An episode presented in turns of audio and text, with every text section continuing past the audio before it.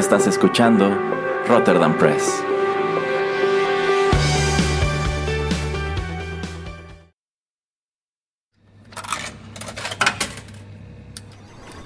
Los videojuegos han deleitado tus sentidos en la pantalla y ahora lo harán en la radio a través de su música.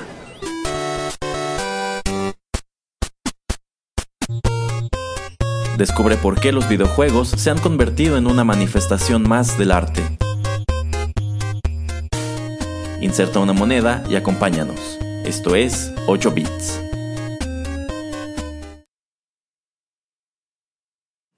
Hola amigos, qué gusto saludarlos una vez más en los micrófonos de Rotterdam Press y darles la bienvenida a la emisión 68 de 8 bits, un acercamiento a los videojuegos a través de la música.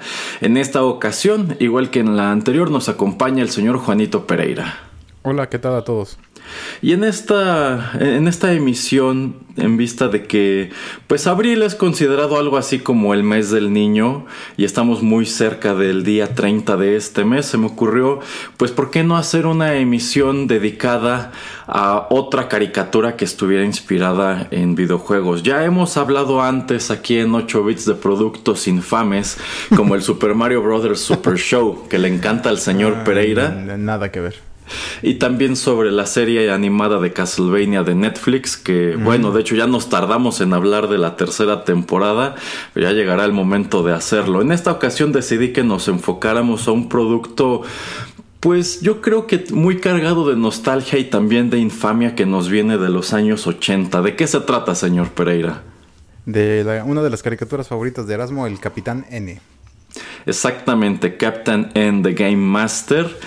Debo confesar que sí, sí, esta caricatura me gustó mucho en su momento. Ahora que ¿Cómo miro crees? atrás me doy cuenta de que pues no, no era nada de lo que yo creía. Pero ya elaboraremos sobre eso, señor Pereira. Por ahora vayamos con música. Muy bien.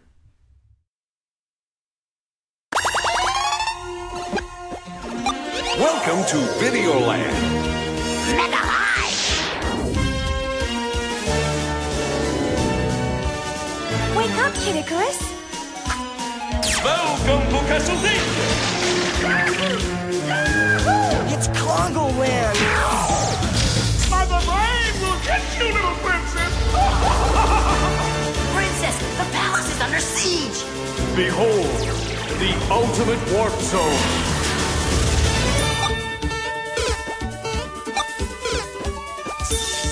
Kevin, I thought I told you to clean up your room.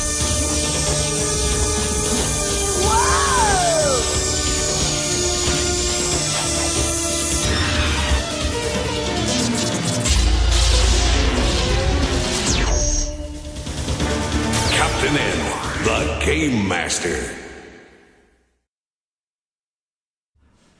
Seguimos en 8 bits y lo que acabamos de escuchar es el tema de entrada de Captain N the Game Master, una serie animada que se transmitió entre 1989 y 1991 en la NBC.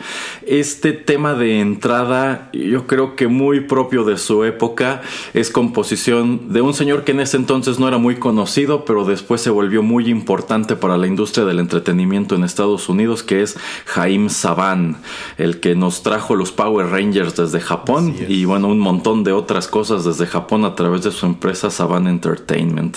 Pero bueno, él empezó su carrera trabajando en las caricaturas y sobre todo haciendo música, como este tema de entrada de Captain N, que más que una canción en realidad es como el planteamiento de la caricatura. Captain N, pues como el título delata, es una caricatura que bueno, fue eh, autorizada por Nintendo. Esto era un comercialote. Digamos que aquí Nintendo quiso subirse al pues al mismo ring de otras empresas como Mattel y Hasbro que aprovechaban las caricaturas para vender sus productos, solamente que ellos vendían juguetes, Nintendo vendía videojuegos. Entonces, pues esta era una serie totalmente dirigida a niños y a niños que gustaran de los videojuegos. El personaje principal se llama Captain N porque pues no pudieron ponerle Captain Nintendo en vista de que esta era una época en la cual los videojuegos y bueno creo que no ha pasado del todo estaban muy satanizados porque pues decían que volvían violentos a los niños que los ponían gordos que eran pues un hobby muy dañino no entonces de allí que pues en vista de que era un periodo turbulento no le permitieron a, ni a Nintendo ni a Dick, que es la empresa que produce esta caricatura, utilizar esa palabra, Nintendo, pero lo dejaron nada más como Captain N. Y de hecho, este Captain N, el logo, pues es totalmente, bueno, es igualito al logo que usaba Nintendo en aquella época, que era el nombre de la empresa en un, este, en un óvalo eh, con, el contorno rojo y el interior blanco. Y a ver, señor Pereira, ¿de qué trataba Captain N? bueno, no me acuerdo exactamente de todo, pero según yo, mm, eh, la primicia va de que en el mundo de los videojuegos, o cómo se llama, tiene, un nombre todo el reino. Videoland, se llama Videoland. Bueno, la tierra de los videojuegos, que está pues compuesta de, varios mundos que a través del programa pues les vamos a decir eh, todos los que son y todos los que están conformando este, este lugar. Y bueno, en la canción también se escucha un poco todo lo que pasa, pero en fin. Eh, lo que sucede es que la princesa Lana, si no me estoy equivocando, Erasmo. Lana. Eh, eh, pues necesita a, un campeón, a alguien que, la, que, la, que, vaya y la ayude a ella y, a todos los reinos de la tierra de los videojuegos. Porque Mother, Mother de, de Metroid, pues quiere conquistar pues toda, todo este lugar y entonces necesitan a alguien de, mm, pues digamos de fuera, así como en, de la vida real, que pueda entrar a, este mundo y, pueda derrotar a, Mother y a todos sus eh, bueno, a todos sus, sus eh, enemigos, ajá, secuaces.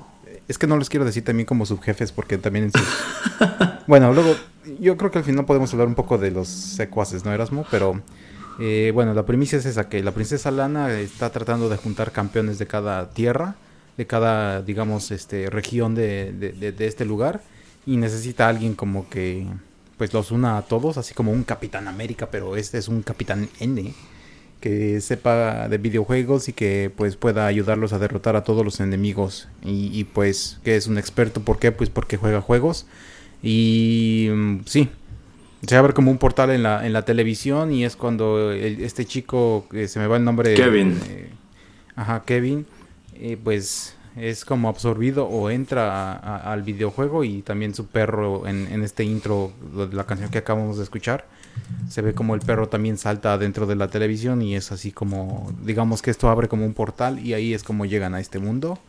Y pues son las aventuras a través de, de, varios episodios que creo que fueron 34 y, y eso es más o menos de, lo que va la caricatura. De hecho hay varios capítulos en, en YouTube, no sé si estén todos, de hecho me chuté dos o tres para este programa, pero no, no vi si estaban todos. Pero hasta me sorprendió que vieran varios y, pues, entre comillas, buena calidad, ¿no? Digo, es un producto de hace 30 años, pero pues está bien eh, el puerto o lo que pusieron en YouTube se ve bastante bien. Sí, de hecho creo que uno de los grandes valores de esta caricatura es el dibujo y la animación, que considero que se fueron por un camino un poco arriesgado al tratar de crear a personajes que pues estuvieran bien proporcionados, ¿no? Y que tuvieran un mm. diseño más o menos realista, o por lo menos eso aplica para el personaje principal, ya que me imagino que esto es algo muy difícil de animar, de allí que luego encuentres otros estilos que son más simples. Entonces yo considero que esta caricatura no debe haber salido nada barata. Fueron, fueron tres temporadas, cada una de 12 episodios. Esta caricatura se transmitió durante tres años en Estados Unidos. Y es exactamente contemporánea del Super Mario Bros. Super Show porque las dos debutan en septiembre de 1989. Esto quiere decir que este pues podías ver un día Mario y otro día Captain N. Me parece que posteriormente hicieron un bloque este doble en donde pasaban las dos caricaturas una después de la otra. Y pues son, bueno, estas dos caricaturas destacan en cuanto a que son las primeras caricaturas inspiradas en personajes, si no de Nintendo, que aparecían en el NES y el Game Boy en aquel entonces. Así es. Eh, digamos que aquí es en donde todo este rollo de adaptar los videojuegos a otro medio empezó. Y bueno, si ponemos las dos en la balanza, yo considero que Captain N era un mucho mejor producto que Mario Brothers Super Show.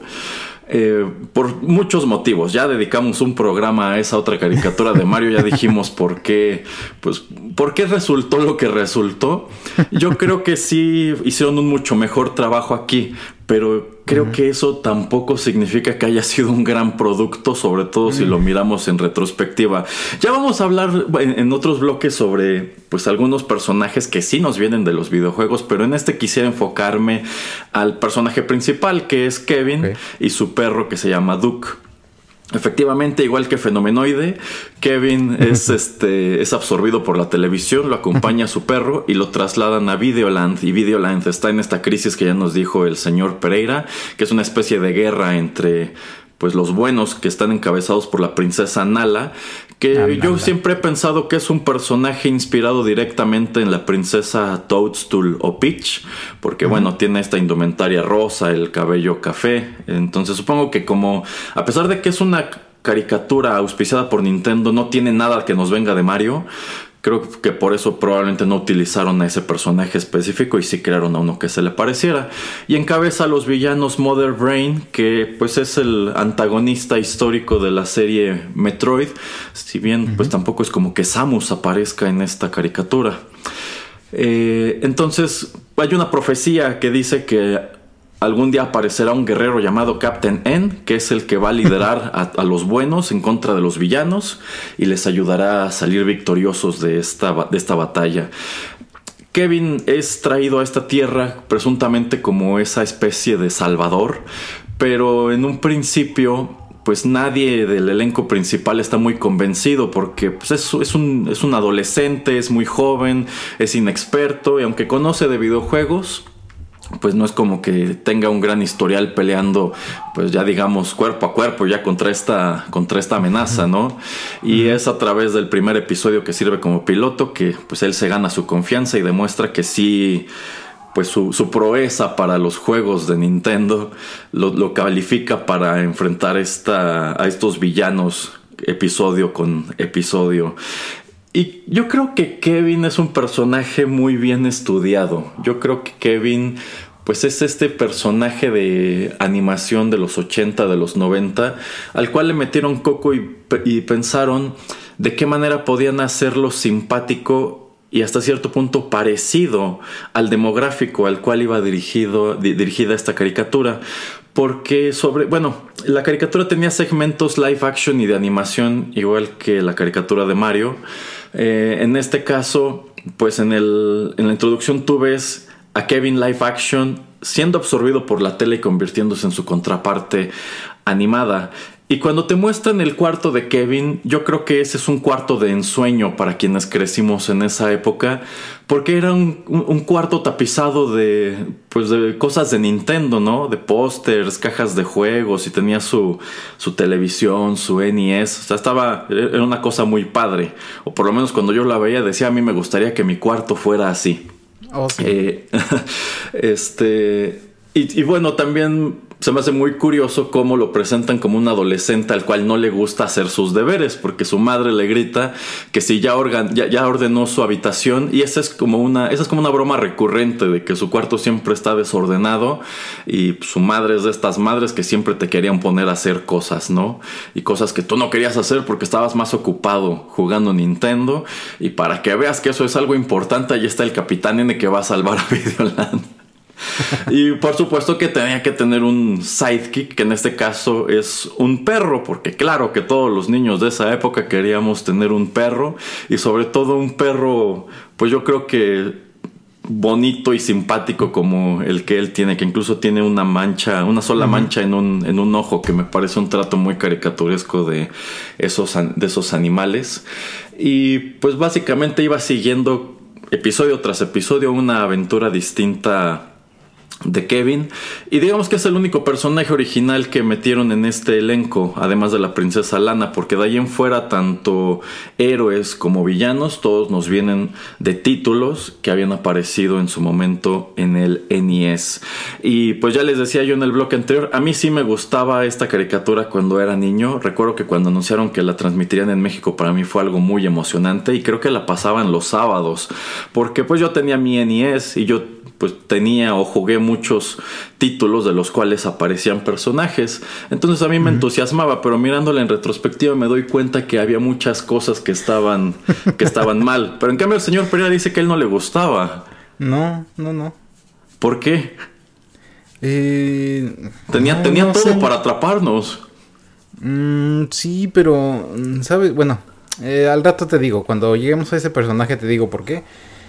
Eh, pero mm, no, o sea, sí era algo que yo, yo veía, pero no era así de, no manches, así me, no, me, no me puedo perder la caricatura, ya viene, no.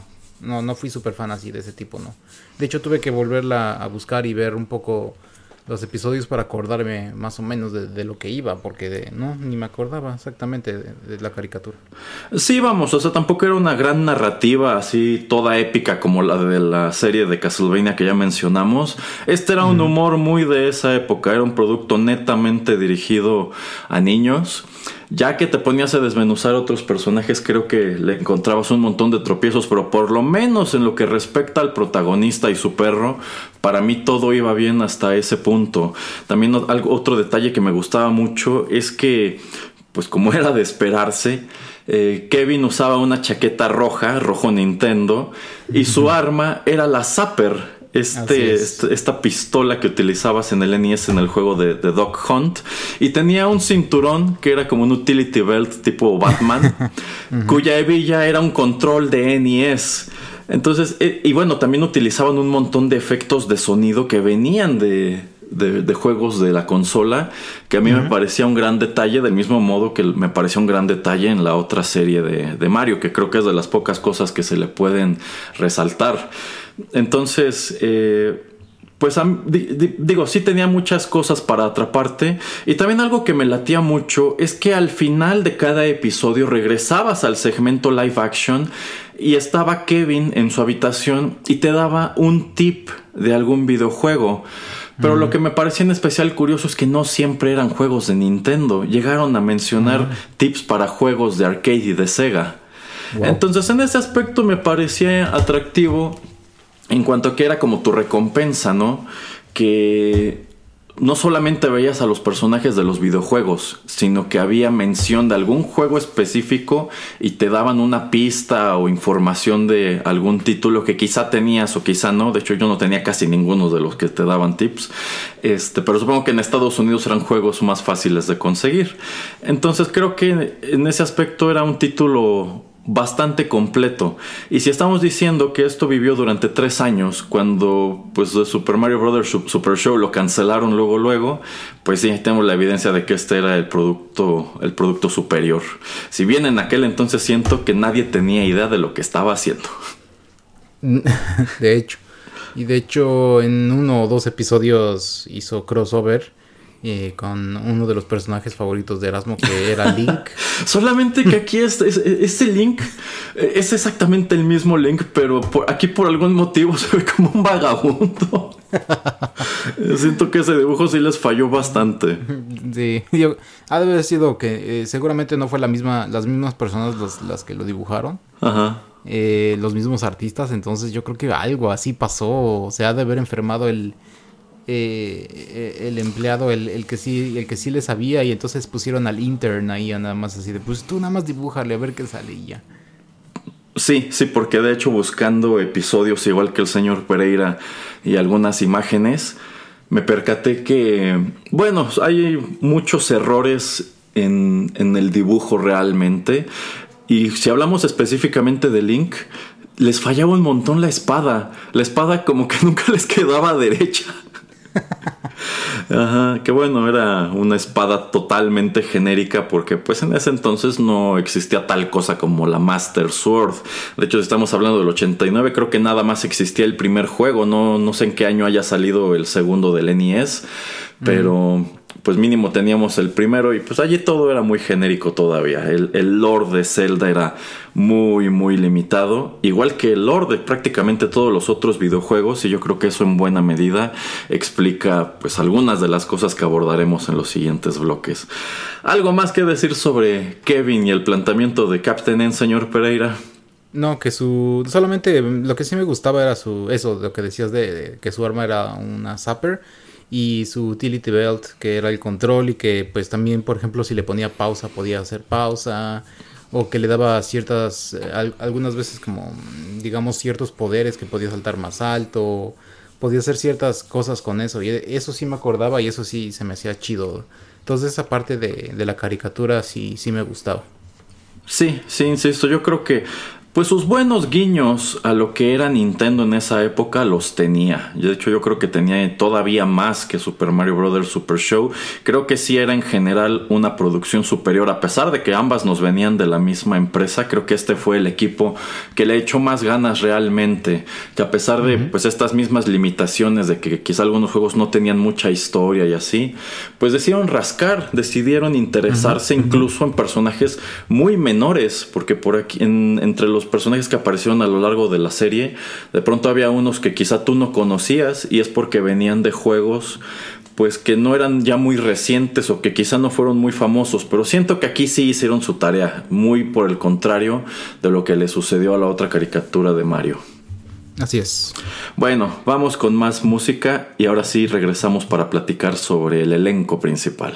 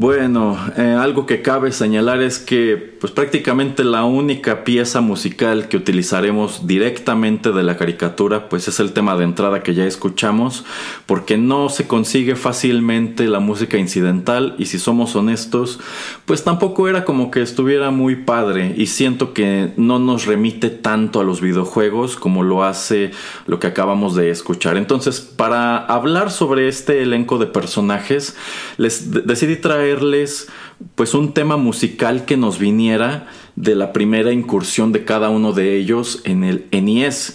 Y lo que acabamos de escuchar se titula Vampire Killer, se desprende de la banda sonora de Castlevania, que apareció para precisamente el NES en 1986. Esto es composición de Kinuyo Yamashida y Satoe Terashima. Escuchamos su versión original de 8 bits. Vampire Killer es todo un clásico, es un tema musical que ha estado presente en un montón de encarnaciones de la franquicia Castlevania, en la cual encontramos originalmente a este personaje que salta de los videojuegos a la caricatura llamado Simon Belmont y el cual yo considero es uno de los elementos más infames de este producto. Sí, sí, Porque sí. Simon Belmont era una cosa en el juego y en nuestras cabezas. y siento que aunque hicieron su tarea de decir vamos a agarrar a ciertos personajes, realmente no los desmenuzaron o quizás se atrevieron a más de lo que debían con ellos. Porque este Simon Belmont era lo que a mí menos me gustaba de la caricatura. No sé el señor No, Pereira. no, igual, se me hacía un un personaje sin un poquito pedante, un poquito patético, este Era un cretino. Exactamente, que se Y como el Link más- de la otra serie, era- eran parte- prácticamente la misma encarnación de los mismos Lo antivalores. que- y lo único que quería hacer era agarrarse a la princesa, entonces... No, no, no. No, aparte, venía de un juego ah, bastante épico, muy chido. Es un cazador de vampiros, o sea, tendría que tener como otra actitud y ante las adversidades, ante la vida. Y no, la verdad sí era uno de los personajes que menos me gustaba de, de todo este elenco. No puedo decir mucho más porque la verdad no, no, no me gusta, no me gustó, no me gustaba. Y hasta la, hasta el diseño que le hicieron, no. No sé, es eso, se me hace como un personaje muy pedante, no sé. Empezando por el diseño, creo que todo está mal, porque, bueno, para este punto creo que ya teníamos dos, si no es que tres juegos de Castlevania, y todos los personajes principales de ellos, pues son Belmonts. De hecho, en los dos primeros es el mismo, es Simon Belmont. Y ese juego transcurre, pues, en el medievo, ¿no? Y el personaje que tú ves en el juego, pues trae como una armadura, trae su látigo, vamos, se ve como un, se ve como un aventurero medieval, supongo. Pero este Simon Belmont es presentado como una especie de explorador. Trae una chaqueta, trae bufanda, pantalones, botas, una mochila. Y, y aparte es rubio y usa un fleco así estilo Elvis. Sí, Este, creo, creo que incluso trae unos gogles. Entonces creo que sí quisieron darle un look como de aventurero, pero no coincide con la época en que transcurren los juegos de Castlevania. Exacto. Y lo, creo que lo peor de todo era precisamente la actitud, porque trataron de hacerlo un personaje chistoso que terminó siendo muy antipático, porque su única obsesión era exactamente la que ya mencionó el señor Pereira, ligarse a la princesa. De hecho, yo creo que es un comportamiento que si lo presentaras a un público contemporáneo dirán que es muy tóxico. Oh, sí. Ajá, Oh, o sea, sí. son situaciones que netamente creo que rayan en el acoso. De- no, no rayan, Digo, yo creo a, que a son- riesgo de sonar políticamente correcto, yo considero que sí es una situación netamente de acoso porque la Así princesa es. no tiene ningún interés en él. No. Este. Y, y es muy tonto y es muy torpe. Todavía dijeras, ok, este hombre, a pesar de esta, de esta obsesión que trae con la princesa, demuestra que es un individuo capaz y que puede hacer las cosas, pero no es así. De hecho, casi nada le sale bien. No es como que tenga momentos muy épicos o heroicos. Es un personaje netamente, pues yo creo que como un patiño. Pero, pero que le salió el tiro por la culata porque yo nunca encontré gracioso este personaje. De hecho, para mí era muy irritante. Yo prefería mejor que no apareciera o que le hubieran dado otro spin. Entonces, es una de esas decisiones que yo no me explico. ¿Cómo pasas a Simon Belmont de ser este personaje heroico a esta encarnación tan desastrosa? Exactamente. Em, yo creo que este personaje y también algunos otros que vamos a ver, mm, yo creo que mucha gente no tenía, yo creo, la visión en ese entonces de poder hacerlos como personajes épicos, como si fueran de, de otras series de televisión o de película. Porque también voy a hablar por lo menos de, de otro de los del elenco principal que el diseño está los diseños están muy ex- o sea son raros es, no, no entiendo cuál, cuál fue la decisión o, o, o la manera de pensar de cómo tener a, a X o Y personaje y cómo presentárnoslos porque mm, bueno como digo eso tiene un producto de hace 30 años entonces tal vez hace 30 años no podíamos imaginarnos que Castlevania podía tener una serie por ejemplo ahora de televisión muy chida o que ha- habría tantas películas pues ya buenas y eh, buenas y hasta decentes de, de videojuegos basadas en videojuegos o que iba a evolucionar este medio de entretenimiento en lo que se ha convertido ahora. Eh, y sí como dice Erasmo es, es esa manera de por lo menos con, con Simon de, tenerlo como explorador.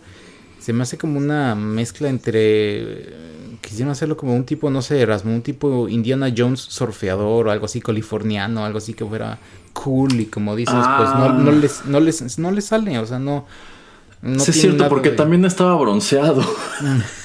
sí entonces por eso no y en Castlevania imagínate o sea es un juego no sé por eso te digo que en, en algún punto cuando estaban diseñando a los personajes Y no sé quién no les puso un alto y les dijo, no, es que esto no, esto no representa a quién es, ok, ok, no queremos poner a alguien que sea tal vez oscuro o lo que quieras, pero el diseño mm, sí, sí falló, yo digo, bastante. E, Es algo que yo no entiendo. O sea, es como si, ok, Nintendo les dio luz verde y les dio dinero, pero no se preocupó en echarle un ojo al producto durante la realización y lo que terminaron arrojando pues discrepaba considerablemente con, con lo original.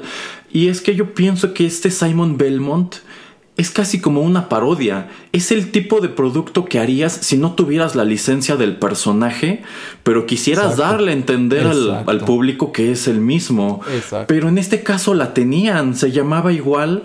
Entonces, híjole, yo creo que ahí sí dijeron, es que, probablemente los niños no encuentren ni- entretenido a un aventurero como el del juego, entonces vamos a hacer uno más estrafalario, ¿no? uno más, pues más colorido, pero pues creo que es... eh, Creo que de todos los personajes que trajeron para acá, ese es uno de los principales tropiezos. Porque, insisto, aunque cuando era niño sí me latía esta caricatura, para mí el personaje de Simon Belmont nunca fue nada, nada agradable. Y yo creo que este, eh, este es el equivalente de el Link de la serie de Mario para la franquicia Sí. de Castlevania, porque pues durante muchos años fue la única incursión de este personaje a la animación. Y digamos que de allí que haya quedado como maldito. Y esta serie de la. Esta serie de Netflix, que ha gustado bastante, pues atravesó una producción muy complicada de más de 10 años. Originalmente iba a ser una película live action, luego una película animada. Y era prácticamente un producto basura que Netflix compró muy barato, le metió un poco de dinero y pues resultó ser todo un hit. Tanto Así así, que creo que es uno de los lanzamientos más... Bueno, la tercera temporada es uno de los lanzamientos más espe- espectaculares que ha tenido Netflix este año. Y creo que es un producto que ha demostrado que con el suficiente interés y el suficiente ingenio es un título al cual se le puede sacar mucho jugo. Porque, bueno, ya hablaremos específicamente sobre esa tercera temporada. Pero a mí me pareció una producción muy ambiciosa, sobre todo en el aspecto narrativo. Oh, sí. Porque ya, ya es una historia que no necesitó ni siquiera Drácula para funcionar. Yo creo que si hubieras pensado eso en el 89, un producto de Castlevania sin Drácula, todos te habrían dicho que estabas loco. Pero bueno, ahí está la evidencia de que podía hacerse algo chido. Solamente en este caso se lo dieron a las personas equivocadas, creo yo. Eh, no sé si equivocadas, Erasmo. Yo creo que es lo que te digo. En ese entonces no, no tuvieron la visión de eh, o, o- o el conocimiento, no pudieron ver a dónde se dirigía la, la, la industria del entretenimiento. Es lo que estás diciendo, por ejemplo, de pues le, le tuvieron que poner a- al título y a, de, la caricatura Capitán N, porque pues tenía cierto estigma eh, y todavía, como dices, todavía hasta ahora tiene cierto estigma el, el estar jugando videojuegos que de hecho ese también va a ser un tema que quiero traerles en, en- en- en la emisión 51 de TechPili porque pues ahora con todo eso del confinamiento y de que te tienes que quedar en casa, cómo ha cambiado mucho la narrativa de ah, los videojuegos antes y no, que son muy malos, que deberían de la gente de salir y de socializar, la la la. Y ahora te encuentras eh, artículos por doquier de no, qué bueno que hay videojuegos, qué bueno que la gente puede socializar de esa manera.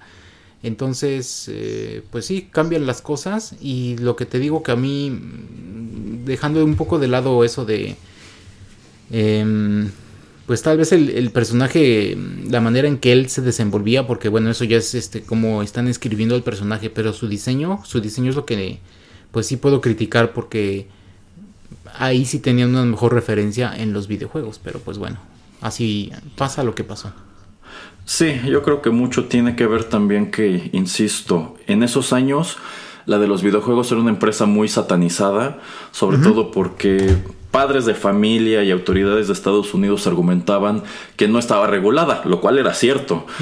Pero bueno, eh, fue esa época en la que surgieron un montón de mitos que persisten hasta hoy de cuán dañina podría ser la industria. Bien señala el señor Pereira que la percepción de los videojuegos ha cambiado radicalmente desde entonces. Si bien no logra sacudirse del todo estigmas como ese, que son los que yo creo que orillaron a los productores a decir, pues sabes qué, Eh, pues este personaje antes que ser obscuro y misterioso, pues mejor que sea gracioso para que no nos vengan a decir que pues estamos como contaminando la mente de los niños, una cosa así. No, efectivamente. Ey, pero bueno, vamos con más música, señor Pereira. Vamos.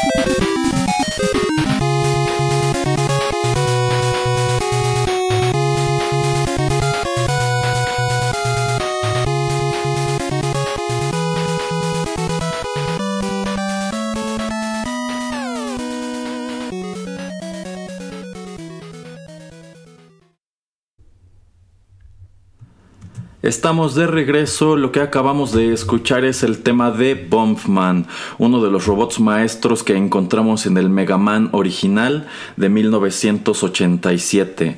Esto es composición de Manami Matsumae y bueno, eh, creo que esta es la primera vez que traemos música del primer Mega Man aquí a 8 bits, si bien esa es una franquicia que hemos mencionado en un montón de ocasiones, porque a mí me encanta decirlo, con Mega Man no hay pierde, al juego que te asomes hay música muy padre, pero yo creo que la de este juego en específico es la más desconocida, porque ya lo hemos dicho antes y creo que no está de más profundizar en ello, pero también es un título que fue muy desconocido de este lado del mundo.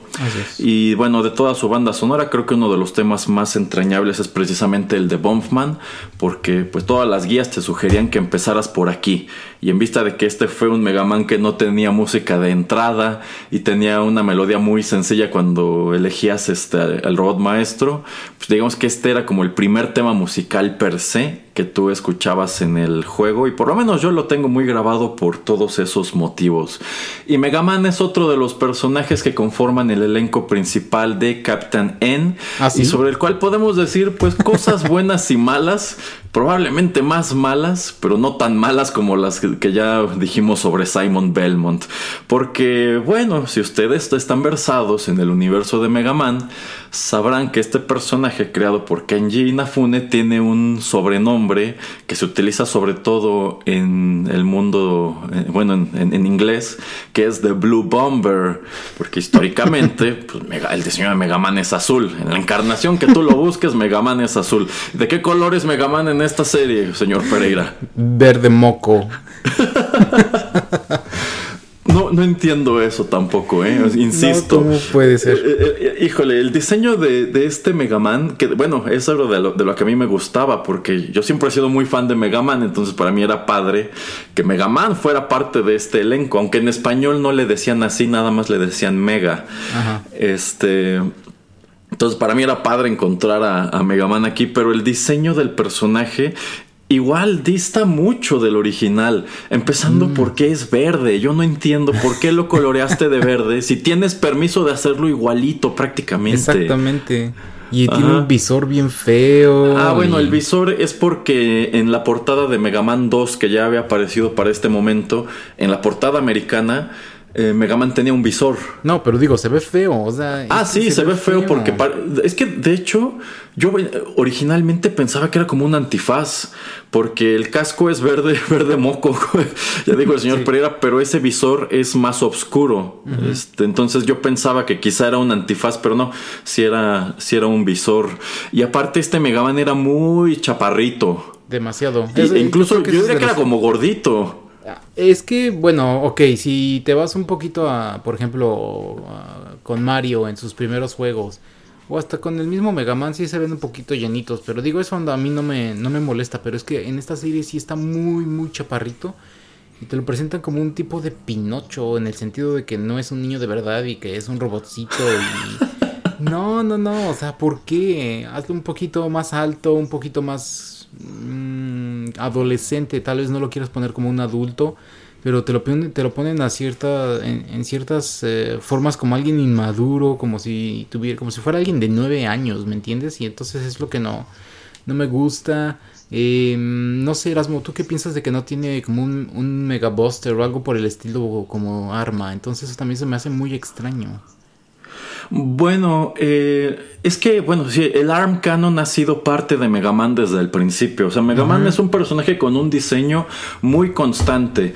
Ya dijimos cuando hablamos de Super Mario Bros. Super Show que en este punto de la historia el diseño de Mario de pronto variaba de juego en juego y no fue hasta que llegó el Mario 3 que encontramos el diseño que ha persistido desde entonces. Desde Mario 3 a la fecha Mario ha sido muy parecido, pero de pronto versiones anteriores lo dibujaban más gordito, más bigotón, más narizón, entonces eh, digamos que era un personaje que todavía no llegaba como que a su forma final, igual que Freezer o Cell. Pero en el caso de Mega Man, Mega Man es igualito desde el primer juego porque siempre lo dibujó Kenji Inafune. Él hacía el arte de Mega Man, de los robots maestros. Él dibujaba un montón de los promocionales, de las portadas de los juegos. Entonces, pues sí, se me hace muy curioso que este Mega Man de la caricatura no tuviera el Arm Cannon, este cañón que tiene montado en, en uno de sus brazos. Pero yo creo que eso obedece al hecho de que en las portadas de los juegos americanos tampoco lo tenía. Uno de los detalles infames que mencionamos en, bueno, que hemos mencionado en emisiones dedicadas a Mega Man, es que efectivamente las portadas americanas de los primeros dos juegos, cuya existencia igual es algo que no me explico porque estaban mucho mejor hechas las de Japón, pues en esas portadas Mega Man tampoco tenía arm cannon. En la portada americana del 1 y el 2 usaba una pistola.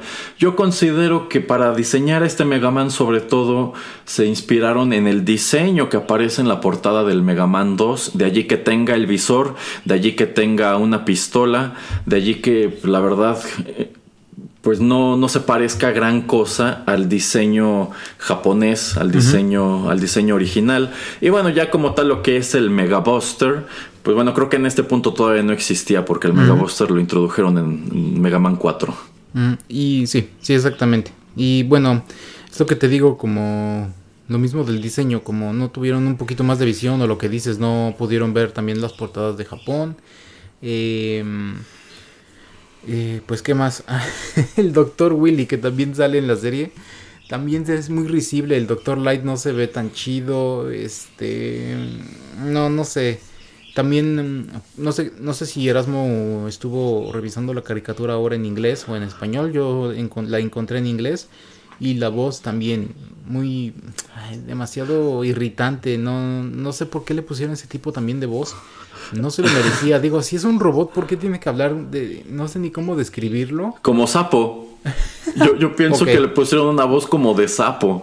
Y, la y, y, sí, esa es su voz en inglés y en español no era muy distinta, ¿eh? Ah, Entonces yo siempre consideré que esa voz no iba para nada con el personaje, ni con este, ni con el original. ¿eh? Yo jamás me he imaginado que el Mega Man original tenga una voz de este tipo. Yo me imaginaría que tiene una voz más como de niño, mm. pero este, creo que es igual otro, otro detalle que le podemos señalar a, la producción en general, que el elenco de voces pues no era muy bueno.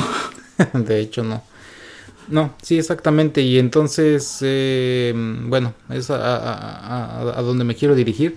Y en los capítulos que vi que sale el Dr. Willy con su serie, con algunos robots, son robots también genéricos. O sea, tampoco, por lo menos los que yo vi, no nos ponen a ninguno de, los de, los robots que él crea para tratar de conquistar pues el mundo. Eh, y entonces eso también se me hacía muy extraño. Eh, yo creo que si sacaran esta serie ahora Erasmo, con un poquito más de diseño, con un poquito más de echarle cabeza, sí, sí funcionaría, ¿eh? O sea, tal vez para un público entre los 5 y los 15 años, sí tendrían un buen producto que gente más grande como nosotros eh, todavía apreciaría. Bueno, señor Pereira, si hicieran una serie de este tipo hoy día, se llamaría Smash Bros. De hecho. este, pero bueno, efectivamente el villano del el villano de Mega Man, el Dr. Wily aparece aquí en Captain N y de pronto tiene robots efectivamente genéricos, aunque aquí debo señalar que hay algunos episodios en donde sí aparecen robots que nos vienen directamente de los juegos. De hecho, el que para mí era mi episodio favorito de Captain N, porque el personaje que más me gustaba de los videojuegos eh, era Mega Man, y de allí que me interesara mucho ver a Mega Man en esta caricatura. Hay un episodio en donde viajan al mundo de Mega Man. Y Kevin, Mega Man y la princesa, el perro, creo que nada más ellos, tienen, bueno, entran a una fortaleza del Dr. Wily y pelean, pues en cuestión de uno o dos minutos nada más, con varios robots que nos venían del Mega Man 1 y el Mega Man 2. El problema es que los diseños también eran horribles. O sea, sí se parecían, sí identificabas, ah, pues este es Bombman, ¿no? Pero ¿por qué este Bombman es verde cuando el del juego es una combinación de negro, rojo y amarillo?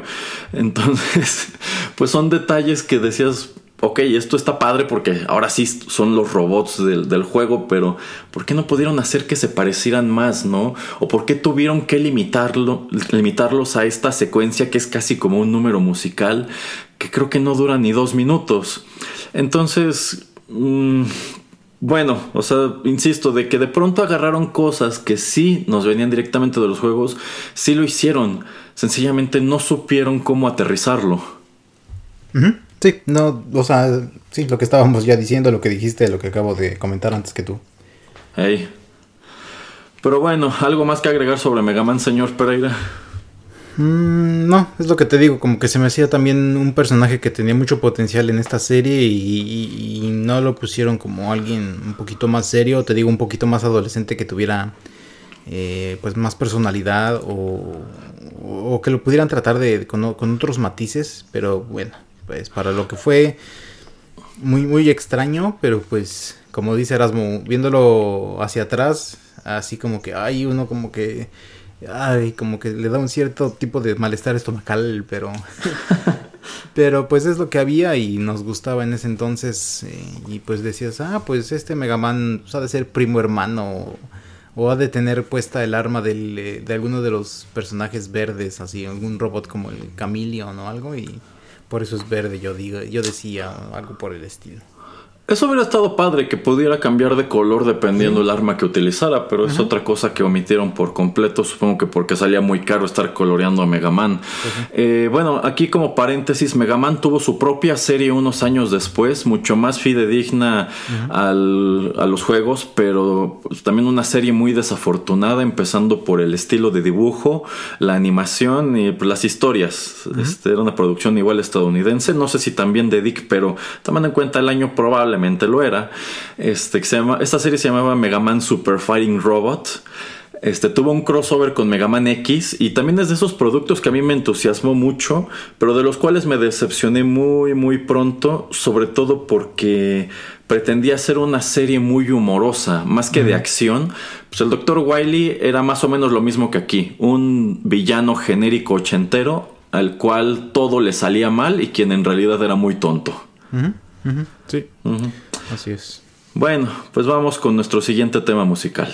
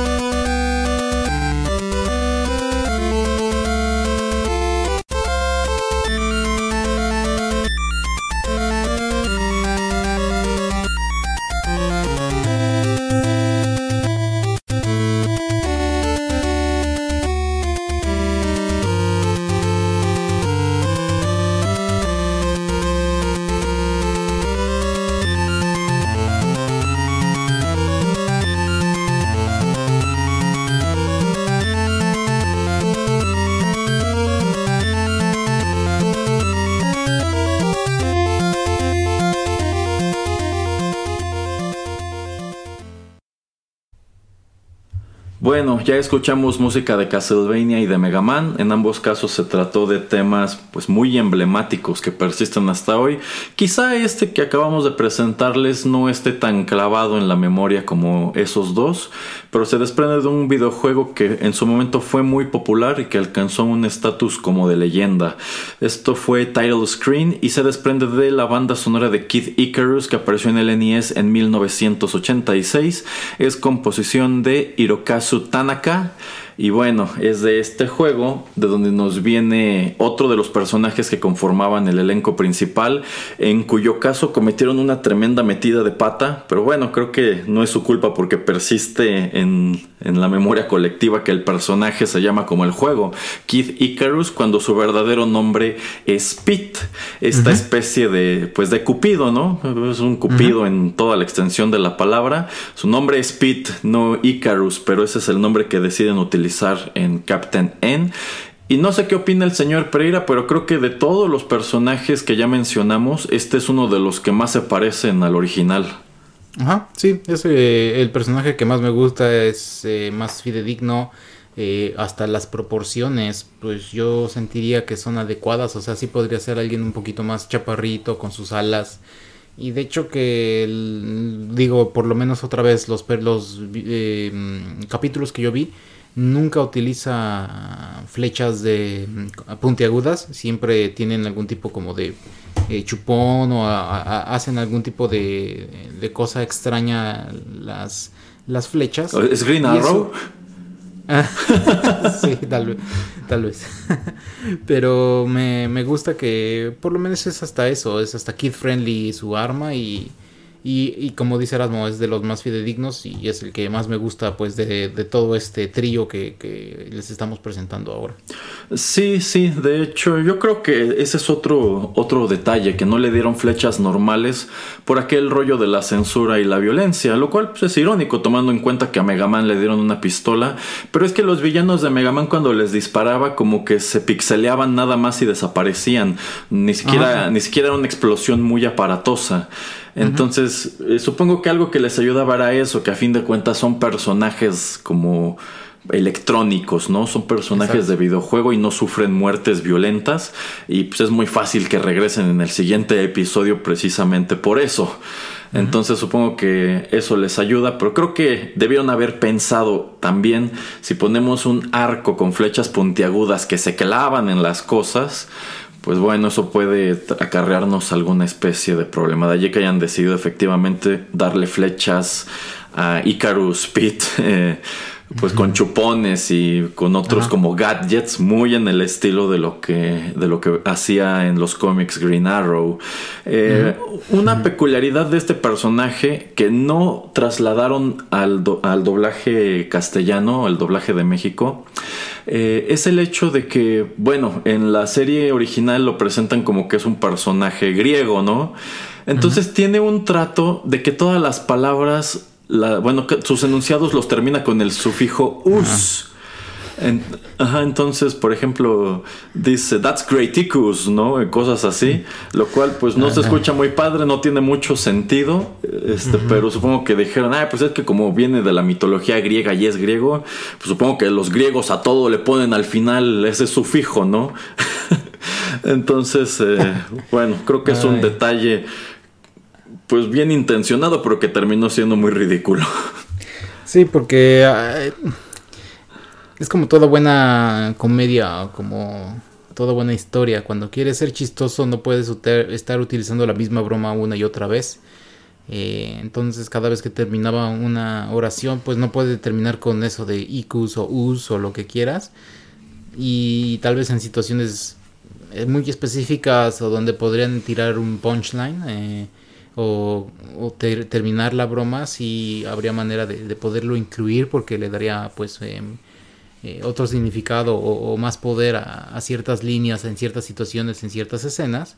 Pero pues sí, el, sobreuso de, este tipo de, cosas pues es lo que termina matando una broma y pues esto pasa aquí y pasa en, en, muchos otros lugares como hacía referencia Erasmo por ejemplo con lo de Mega Man de tener a un villano con el Dr. Willy eh, muy genérico en la serie de Mega Man pues si es siempre el mismo tipo de personaje tonto, burdo, que tiene un plan y que todo le sale mal, pues hasta cierto, en cierto momento pues, te vas a terminar cansando, te va a terminar aburriendo porque ya sabes lo que va a pasar, entonces es...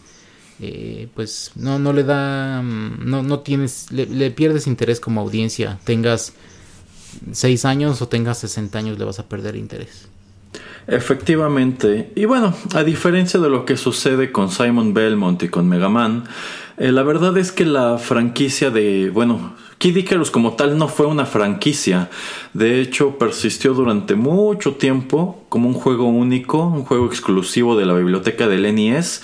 Y esta encarnación que apareció en Captain N creo que es hasta hoy la única versión animada del personaje.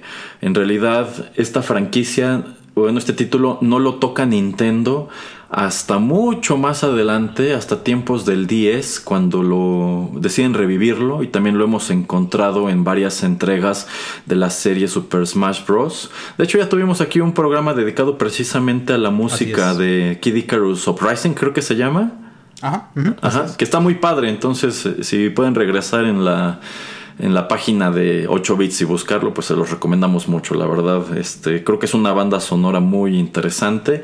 Como es interesante el hecho de que pues bueno, al parecer el personaje gozaba de suficiente popularidad como para que decidieran incluirlo en esta caricatura, pero pues Nintendo no tuvo la curiosidad o el interés de darle más videojuegos. Entonces, digamos que de este elenco es de los únicos que se quedó estancado en el tiempo.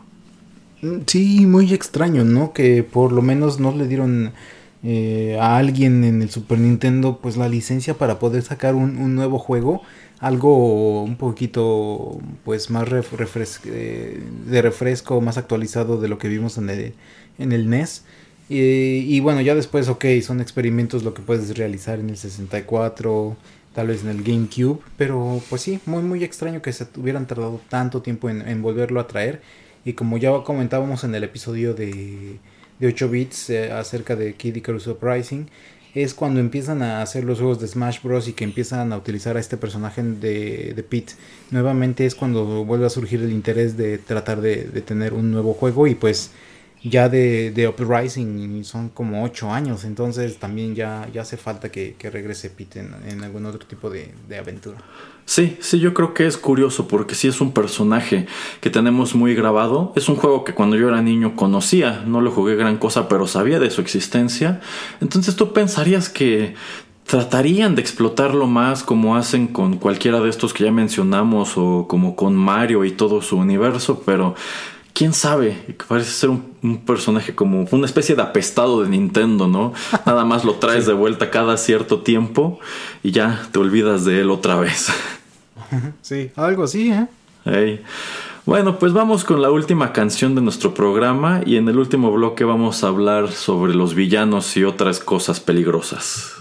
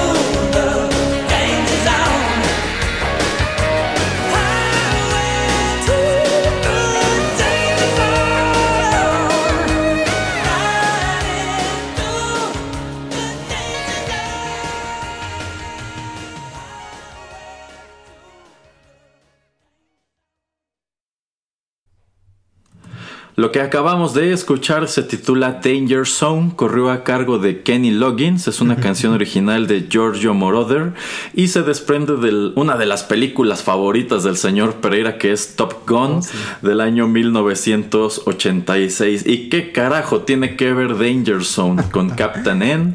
Bueno, pues que esta es una canción que aparece en la caricatura. No exactamente en esta versión, si hacen un, un arreglo de hecho más corto, pero bueno, es uno de tres temas musicales que eran populares en esa época y trasladaron del cine o del radio a la televisión en este producto. Otra canción fue Shakedown de Bob Seger y también llegaron a utilizar Bad de Michael Jackson, lo cual pues debe haberle salido muy caro o en su defecto pues se acercaron a las personas correctas o quizá el estudio tenía o bueno formaba parte de un conglomerado que tenía también derechos de este tipo de música, no sé, pero yo creo que esta era una tendencia muy curiosa de la animación de la época que trataba de presentarle a los niños música con la cual quizá no estaban muy familiarizados, pero de esta manera como que pues te metían el interés, si no por el artista, quizá por el producto de donde venía, como esta película de Top Gun, que fue muy popular en aquel entonces. Tanto así que ya le van a hacer su secuela Ya existe. todos estos años después. Ah, ya. Sí, o sea, no sé si de hecho la. Ah, bueno, sí, ya, ya- ya está hecha, pero. Ajá, ajá. Según yo sale, Sí, ya- salía este verano. O sea, tal Eh, vez se atrasó pare- por lo del virus, pero ya está. Ya está cocinadita y todo. Sí, sí, de hecho hay trailer y toda la cosa y bueno, ya veremos qué, qué- qué nos preparó Tom Cruise para esta secuela que nadie pidió. Porque bueno, la verdad es que a mí la película de Top Gun no me gustaba gran cosa, ¿eh? Y de hecho La tampoco me encanta esta canción. Sí, sí, otro día podemos hablar sobre, sobre Top Gun.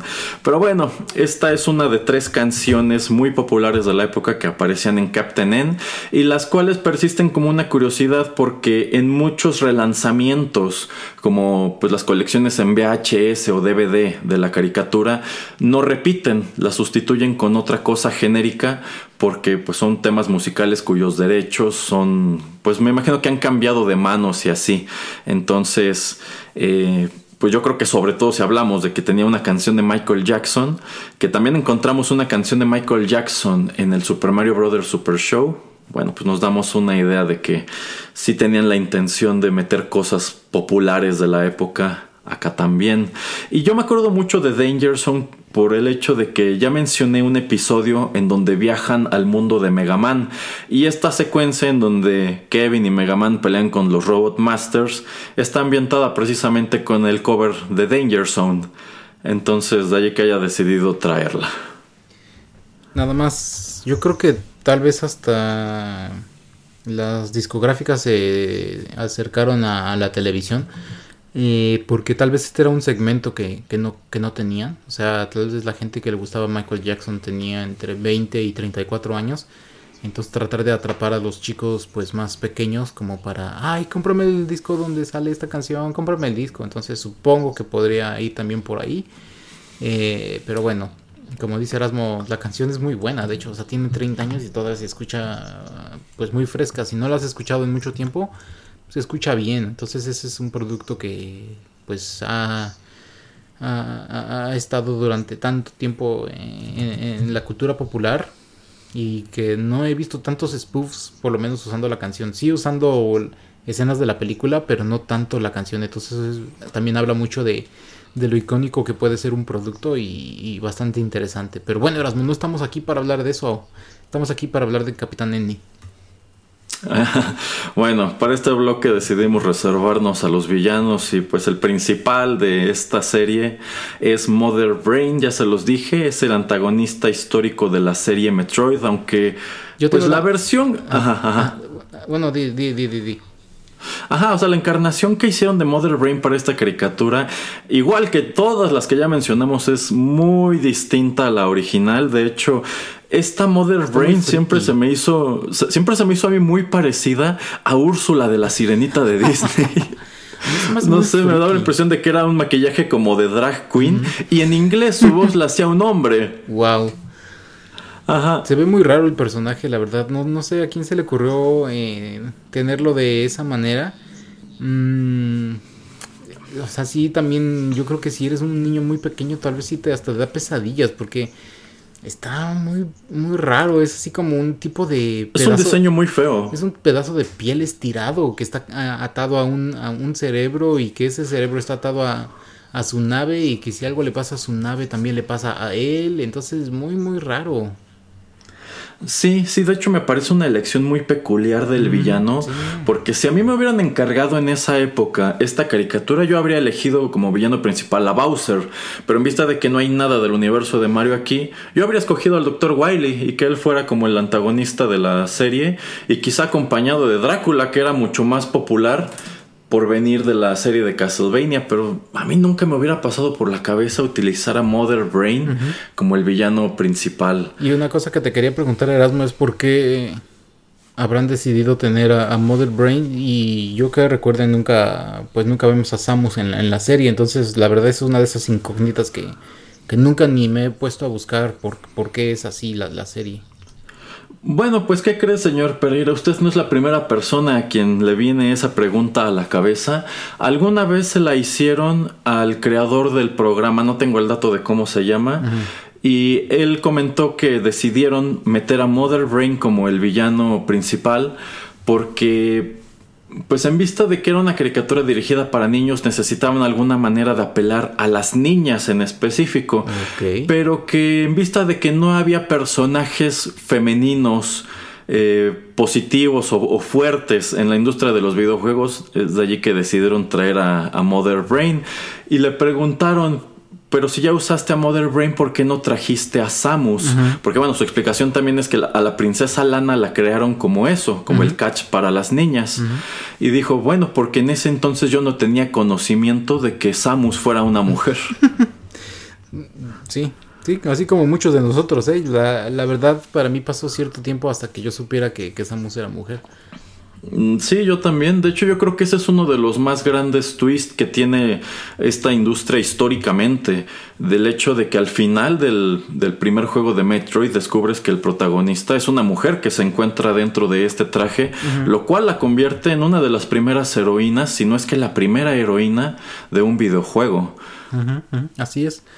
Y bueno, también hablando de otros de los secuaces, eh, eh, está tu amigo el, el mago Berenjena, Erasmo, que viene de, de, de Kid Icarus, que también se me hace un personaje muy extraño que hayan elegido, pero bueno, por lo menos va con, con la historia porque pues eh, tenemos a, a Pete. eh, y también, eh, como ya estaba comentando el doctor eh, Wiley, pero no sé si tengas algún comentario de- del mago Berenjena, Erasmo. Híjole, a mí el mago Berenjena se me hacía un personaje muy simpático. Y bueno, o sea, sí nos viene de Kid Icarus, pero ¿sabe qué, señor Pereira? Yo siempre tuve la noción de que ese personaje era de Maniac Mansion. Porque no sé si se acuerde que en el Maniac Mansion había unos tentáculos que eran como Ah. los sirvientes del, del doctor este, de, la, de la mansión. Ajá, ajá. Este, pero bueno, ya después investigué y dije, ah, no, mira, es un villano de Kid Icarus.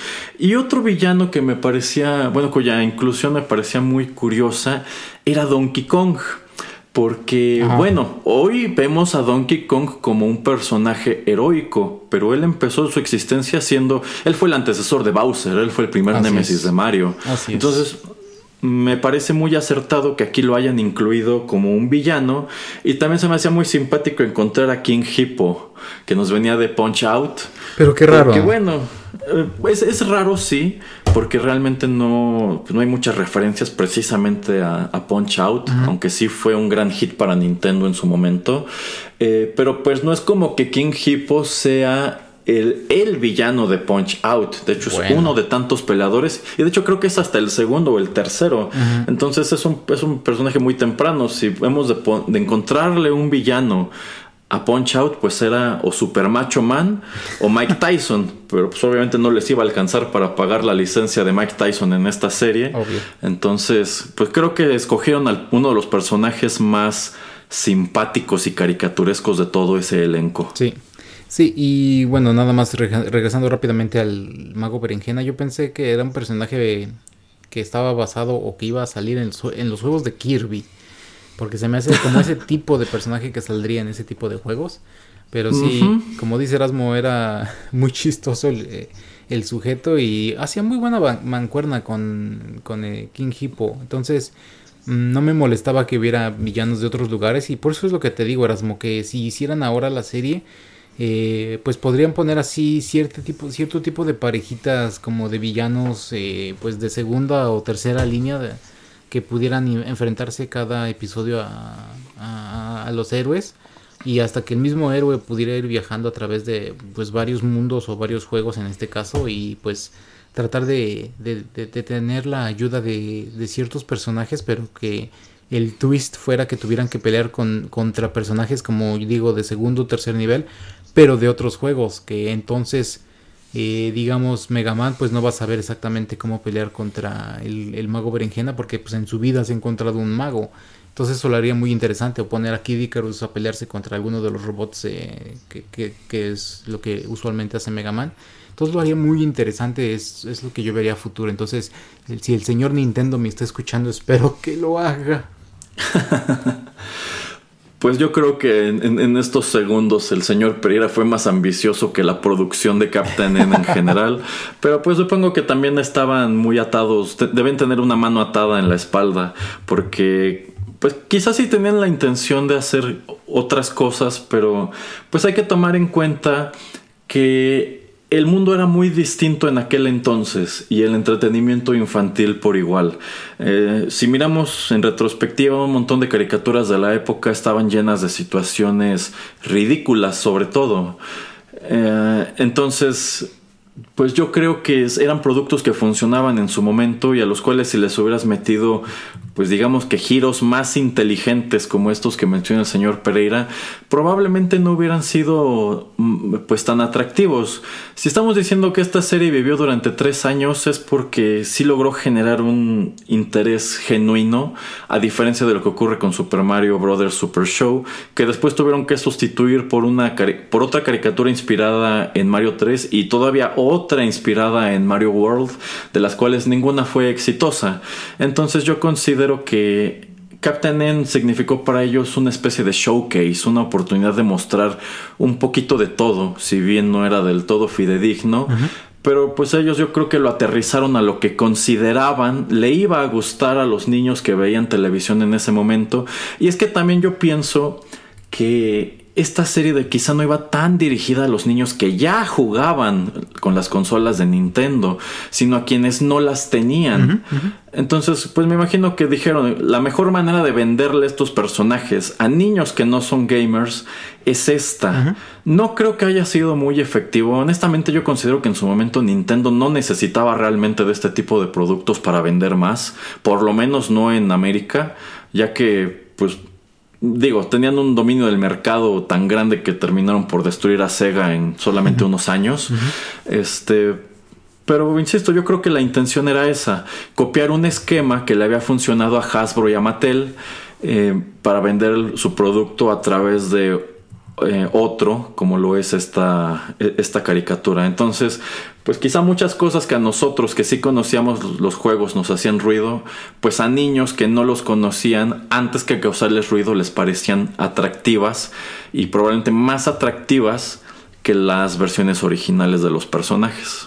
Sí, sí. Y a veces como cuando pasa que ves una película y luego ah, te asomas al libro, que pues te termina gustando el libro mucho más porque es una historia más completa, tiene eh, pues otra, se, se explora otros, otros lugares, otro, eh, te adhiere a más personajes, etcétera.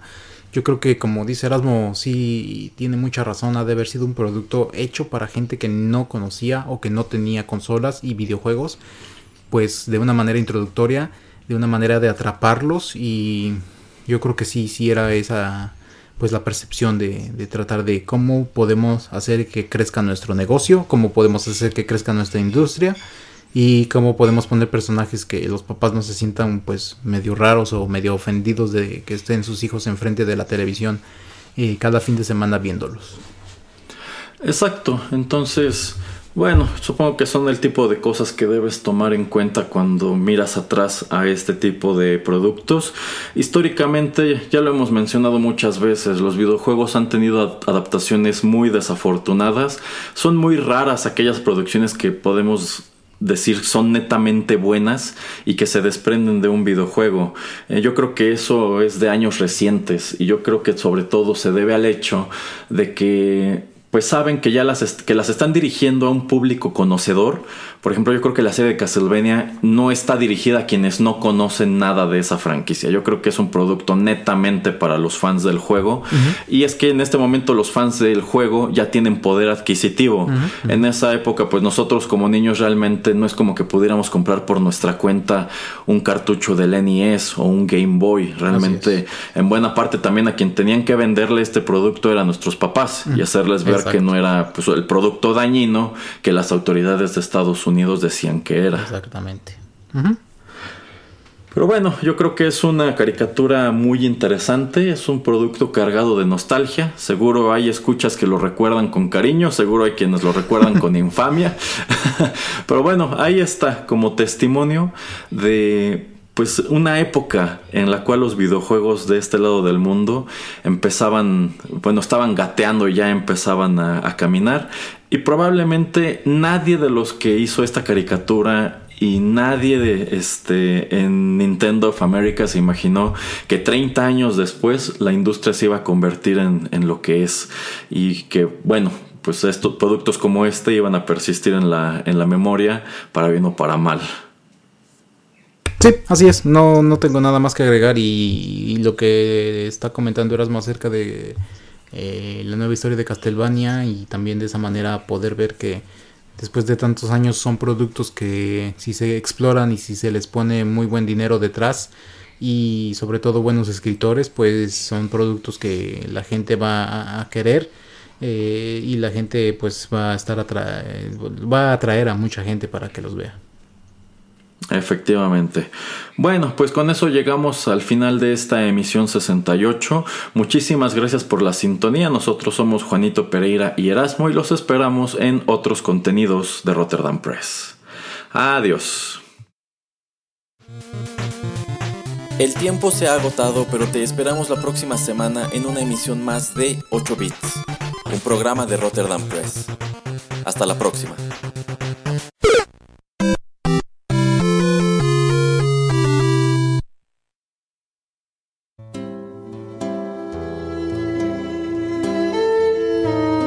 Estás escuchando Rotterdam Press.